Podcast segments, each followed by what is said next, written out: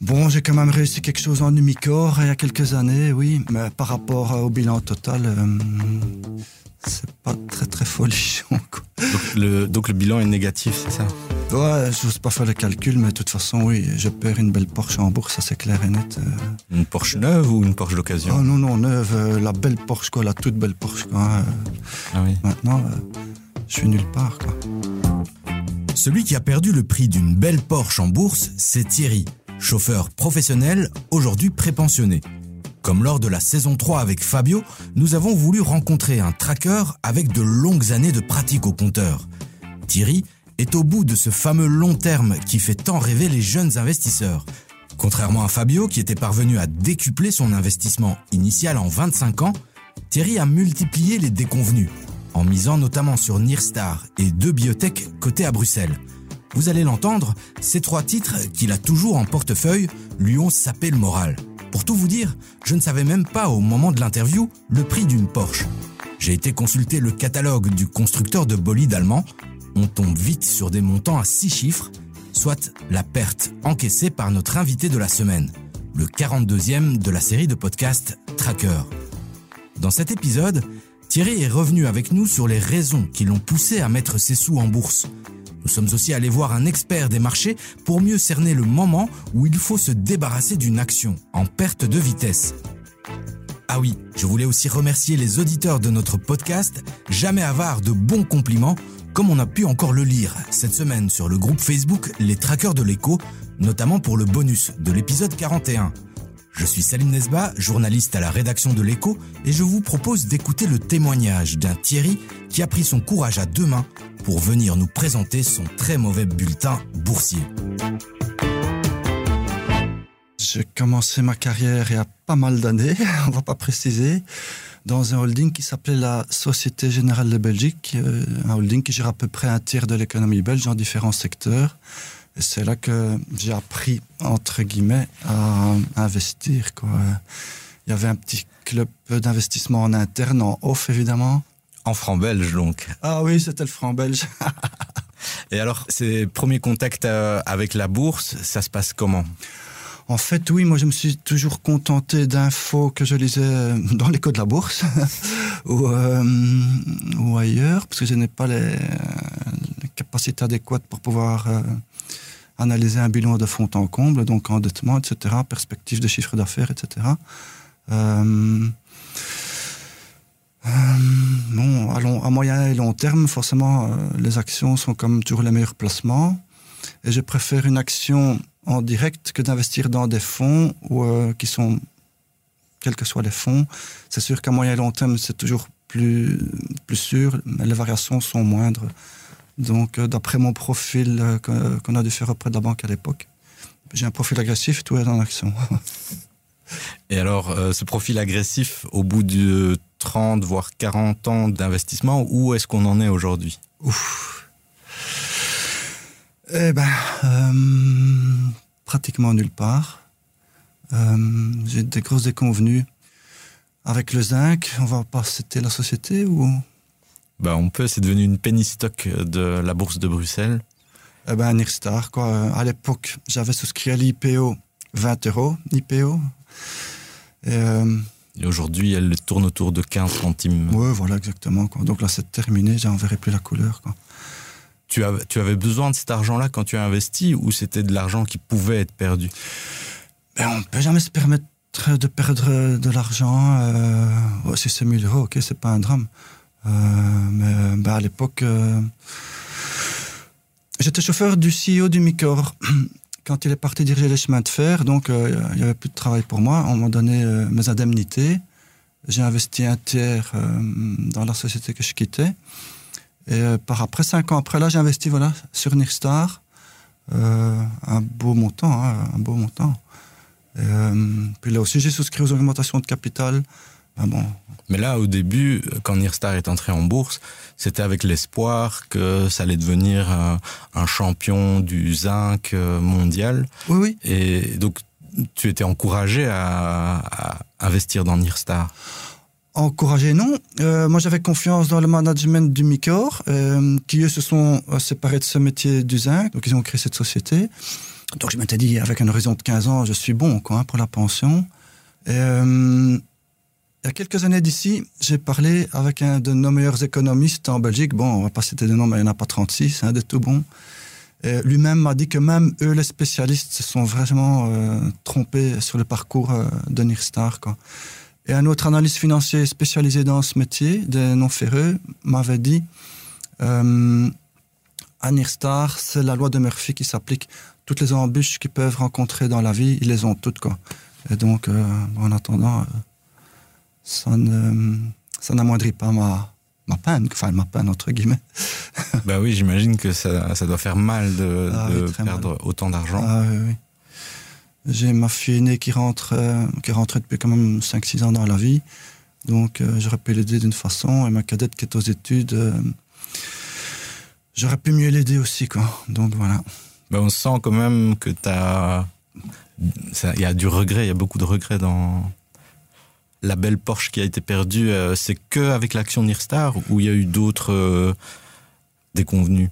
Bah oui, dans le biopharma également, euh, GLPG, Galapagos donc, Mitra, acheté 35, elle végète maintenant à 2 euros Mitra.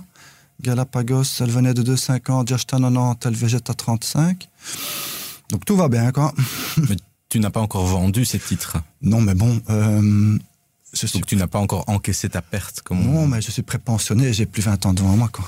Tu n'as pas l'air de croire au miracle non plus. Ah non, non, non, non, non, non, non. Ah, oui, non. Non, je suis un peu cartésien et je crois ce que je vois. Quoi. Et ce que notre invité de la semaine voit en permanence sur son compte titre, ce sont ses positions bien rouges. En lui posant la question pour savoir s'il n'avait pas encore vendu ses titres, je voulais mettre en avant le timing qu'un investisseur se donne pour prendre une décision de vente ou d'achat. Un investissement peut perdre 20% en quelques semaines et prendre beaucoup plus de temps pour les récupérer. Mais il peut aussi perdre encore 20% sur ce laps de temps, et encore 20%. Dans la saison 1 de Tracker Plus, Tara Bendo, analyste pour la revue L'Investisseur, faisait l'analogie avec les courses hippiques. On est en course sur l'hippodrome votre cheval a une patte qui est cassée, changez de cheval. Tout simplement. Il faut prendre sa perte. Très souvent, le classique des investisseurs, il leur reste en portefeuille que des valeurs qui sont dans le rouge parce qu'ils disent tant que j'ai pas vendu, j'ai pas perdu. Cet adage est le pire adage qu'on entend dans les, bureaux de banque, dans les, dans les agences, euh, conseillers, privés ou autres. Les gens ne veulent pas, n'acceptent pas de prendre leur perte. Ça, c'est très dur, mais il faut le faire. Nous sommes retournés voir Tara, pour avoir plus d'éclaircissement sur cette métaphore. Alors l'histoire de la course et du cheval euh, avec une patte cassée, c'était imagé. Évidemment, investir, c'est pas jouer.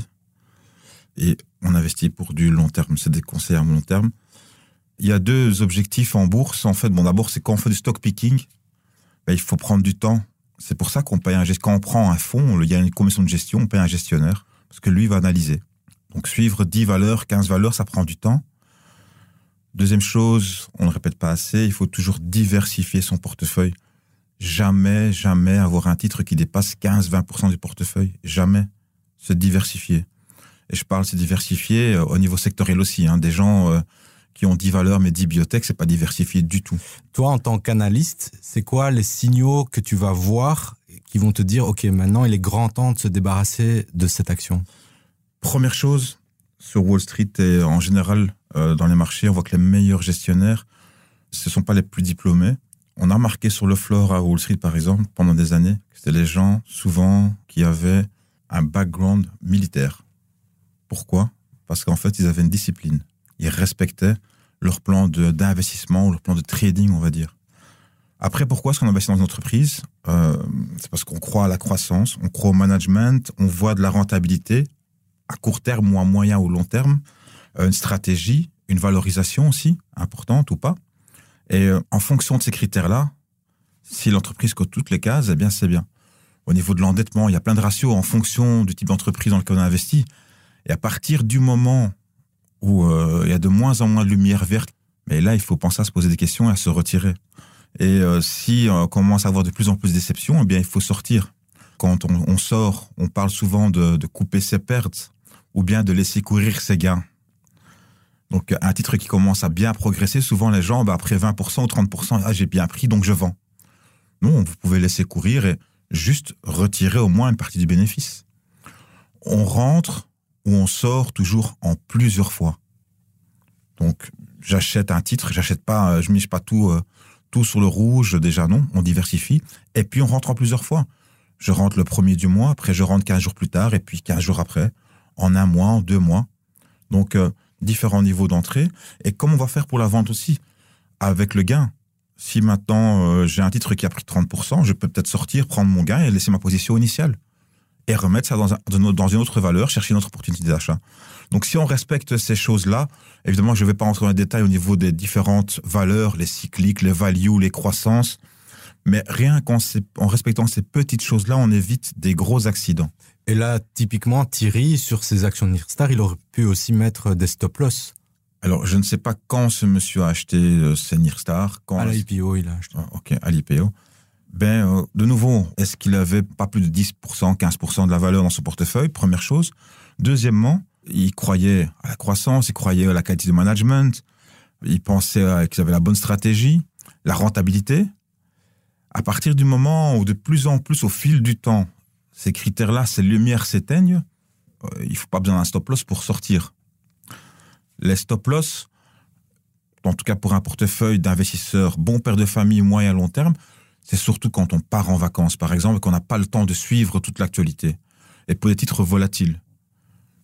Euh, maintenant, si vous avez une position sur un titre bon père de famille, je veux dire une grosse valeur, IBM, LVMH, L'Oréal, euh, voilà, il y a peut-être une variation de 10%, mais est-ce que la société est foncièrement mauvaise?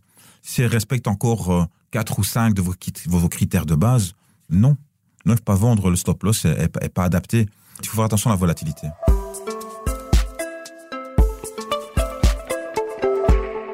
À mesure que Thierry se livrait lors de son interview avec nous, nous sommes parvenus à distinguer ce qui, dans son comportement ou dans son profil, l'amenait à prendre de mauvaises décisions. Son diagnostic, manque de connaissances et manque de conseils.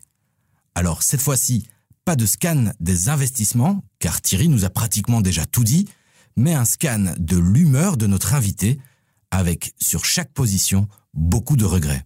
J'ai jamais été conseillé entre quatre yeux, quoi. Sauf dernièrement, et là je vais quand même pas citer de nom, euh, un directeur financier de, de haut vol euh, qui m'a quand même conseillé la dernière société euh, pharma belge, mais qui a pris quand même 15% en un bon mois, un mois et demi. Donc voilà, là c'est un, un, conseil de bonne qualité. Et c'est quoi qui fait la différence entre un conseil de bonne qualité et un mauvais conseil à tes yeux? Mmh, ben, Quand on a des résultats au final, quoi. De résultats positifs, évidemment. Mais justement, même les analystes se trompent. Hein. Là, je vais pas citer de nom, mais j'étais en contact avec un spécialiste du secteur euh, métaux ferreux, donc matières premières, quoi. Donc, quelques temps après que Nirstar a commencé à chuter, donc euh, quand même pas mal d'années, euh, donc on était encore royalement en dessous de 15 euros, et je lui ai demandé si je pouvais espérer quand même à moyen terme récupérer mes 15 euros. Il m'avait dit ça, oui, oui, 15 euros, oui, oui. Ben, la preuve qu'il s'est mis le doigt dans l'œil. Et est-ce que dans ta stratégie, tu penses à la diversification ou c'est plutôt le, nom des actions et ce qu'on en dit autour de toi qui te pousse à investir? Ce que j'avais toujours entendu aussi, c'est investir euh, dans une société qui est leader mondial. Donc, euh, Nirstar était censé le devenir au niveau du zinc. À l'époque, Agfa Gewart était quand même leader dans l'imagerie médicale. Bon, ben, leur parcours n'a pas été folichon non plus. Euh, diversification, oui. Donc, euh, le pharma, oui. Euh, tout le monde tombe plus ou moins malade un jour ou l'autre, donc euh, il faut quand même euh, se soigner. Donc là, c'est quand même plus ou moins euh, plus sûr, théoriquement. Donc voilà. C'est plutôt le pharma qui me guide ces derniers temps, mais bon, on voit le parcours de Mitra et Galapagos. Pourquoi est-ce qu'à un moment donné, tu n'appelles pas à l'aide, entre guillemets, autour pour dire à des pros, bah, regardez un peu, euh, j'ai envie, j'ai des moyens, j'investis, mais euh, c'est... Oui, j'aurais dû. Mais euh, eux vont pas se mouiller. Si j'avais fait appel à l'un ou l'autre, c'est avec entre guillemets obligation de résultat, mais ça, il n'y aura jamais d'obligation de, de, résultat. Donc, mais donc, si c'était à refaire tout ça, qu'est-ce que Thierry changerait? Peut-être quand même essayer de faire, non, suivre une formation malgré tout, petite formation. Euh, peut-être aller à gérant d'agence, on va pas citer la société, mais euh, bon. Euh, bah oui, ça a eu un solide impact sur ma vie, cette perte. Je suis pas là où je devrais être maintenant, donc si j'étais là où je devais être financièrement, je pourrais acheter un appartement dans la commune où j'habite près de la place du Mont, là. Comme je suis pas là où je dois être, je vais devoir aller acheter loin de Bruxelles où les prix sont plus attractifs. Non, comme je dis avant tout, euh, j'aurais préféré pouvoir aider bien mieux mes filles. L'aînée a acheté une maison il y a un an. La cadette est au milieu de son parcours universitaire en droit. Euh, voilà, j'aurais aimé mieux les aider que ce que je fais. Et qu'est-ce que tu pourrais dire euh, au Thierry qui, à la générale, se lançait en bourse et, et puis après, ça a des implications négatives? Hmm, Qu'est-ce que je lui dirais? Mais déjà, je, sais très bien qu'on doit investir que dans euh, des sociétés qui sont bien suivies. Donc ça, c'est un premier... Euh, ouais, euh, parce qu'investir dans ce qu'on connaît, c'est pas suffisant. Parce qu'une société peut avoir pignon sur rue et puis par après, elle subit des déboires ou autres, ou autres, ou est mal gérée. donc ça, c'est pas encore suffisant. Mais comme je dis, moi, c'est un horizon de placement à 15 ans, donc je me suis dit, OK, euh, la loi des séries, bon, la roue finira bien par tourner. Euh, donc j'ai cru euh, à ce processus-là et c'était pas crédible, donc. Oui, c'est une règle que j'aurais dû suivre. Hein. J'ai encore un ami qui me l'a dit, voilà, tu te fixes une limite, 10% de, chute et, tu vends, quoi, pour limiter les dégâts. Ben, je vais l'appliquer avec mon gros cheval qui me reste là maintenant Bon, je suis en, hausse de 15%, mais ça, c'est loin de récupérer. Euh. Bon, il faut citer plusieurs marques, et donc euh, Porsche, Ferrari, euh, sais pas moi, Mercedes, voilà, c'est trois. et ça doit de récupérer ça.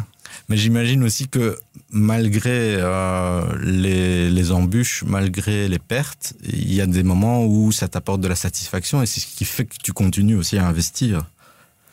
Ah ben oui, à l'époque, euh, j'avais touché un beau petit dividende Nirstar, là, et euh, je m'étais fait plaisir en louant une voiture de course à Francorchamps avec ça, euh, voilà.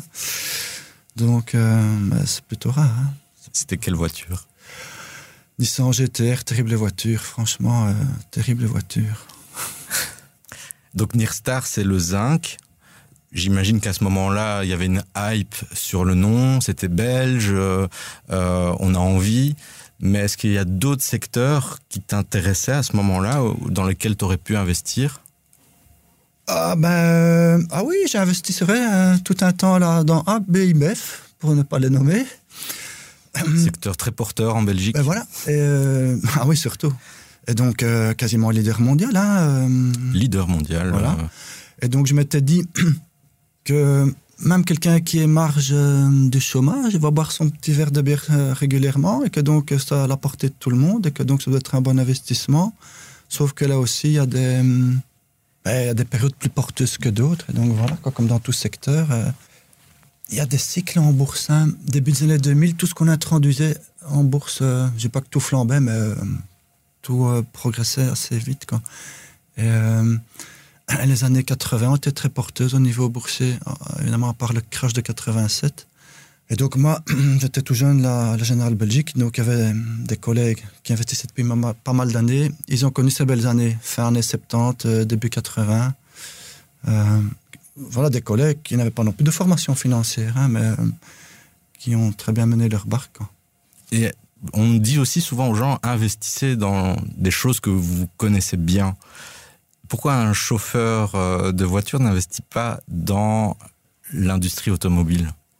Bonne question, mais justement, Umicore est une société qui est très bien placée euh, au niveau métaux non ferrés. Donc, chaque voiture électrique contient dans ses batteries du lithium, entre autres, euh, du cobalt aussi, entre autres. donc voilà, eux sont bien positionnés pour l'avenir à ce niveau-là. Donc c'est ça que j'y crois quand même. Elle a un tout petit peu reculé ces derniers jours, mais pour le futur, elle a un bon potentiel, rien qu'au niveau euh, automobile. Quoi. Alors, Thierry, j'ai fait des petits calculs pendant que tu parlais. C'est des calculs qui font mal, qui peuvent faire très mal aux oreilles quand même. Euh, donc, Nirstar, IPO, on est en 2007. Oui, voilà. Novembre. Depuis lors, moins 99,76%. Oui, je sais. Ils ont fait fort. Si au même moment, tu avais investi la même somme dans AB InBev, aujourd'hui, tu serais à un rendement positif de 161%. Ah non, c'est très bien. Et au sommet d'AB InBev, là on est plutôt en 2016, c'était même, on était presque à 500%. Oui. En 10 ans de temps, AB InBev avait fait x10. Début de l'année 2000, paf, de- par après, je veux dire, euh, plus ou moins 10 ans, x10. Quoi. Ah oui, ça fait très mal. Mais voilà, avec des si, euh, On Paris en bouteille. Thierry n'a pas eu de chance au cours de ses aventures boursières. Pas de chance ou peut-être pas suffisamment de connaissances pour éviter les pièges et sentir le vent tourner. C'est le moment maintenant de la question au tracker de l'écho, le groupe Facebook que nous animons et qui réunit près de 4000 investisseurs, toujours prêts à alimenter les débats boursiers. On écoute Thierry, il a une question à vous poser. Eh ben oui, voilà. euh, J'aimerais demander aux trackers de l'écho euh, si parmi eux, forcément, il y en a, je suppose, beaucoup qui ne sont pas issus d'un milieu financier, bancaire ou autre, euh, s'ils ont une, eu une formation spécifique et s'ils parviennent à surfer comme il faut sans trop de dégâts ou le minimum de dégâts. Voilà. D'ici le prochain podcast Tracker, notre équipe tentera de répondre à la question de Thierry avec le fondateur de l'école Bitrader, Christophe Klesinski. Comme d'habitude, si vous avez d'autres pistes de réponse ou que vous souhaitez réagir au podcast, vous êtes les bienvenus sur le groupe Facebook Les Trackers de l'écho ou vous pouvez nous écrire à l'adresse podcast at. C'était Salim Nesba pour Tracker, le podcast de l'écho qui suit chaque semaine un nouvel investisseur, une émission préparée et réalisée par Julie Garrigue.